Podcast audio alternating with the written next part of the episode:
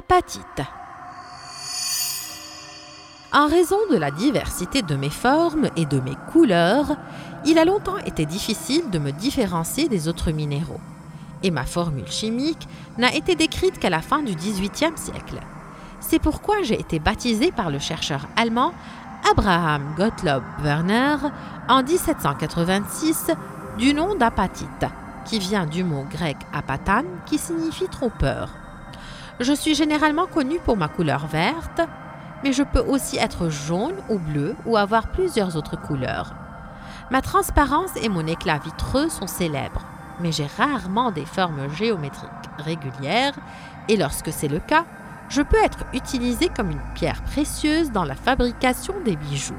Je suis un phosphate de calcium et mon utilisation essentielle est la production d'engrais chimiques pour les arbres et les plantes, puisque je suis le principal minéral qui contient du phosphore. On me trouve dans presque toutes les régions du monde, principalement en Europe, en Afrique, en Asie et aux États-Unis.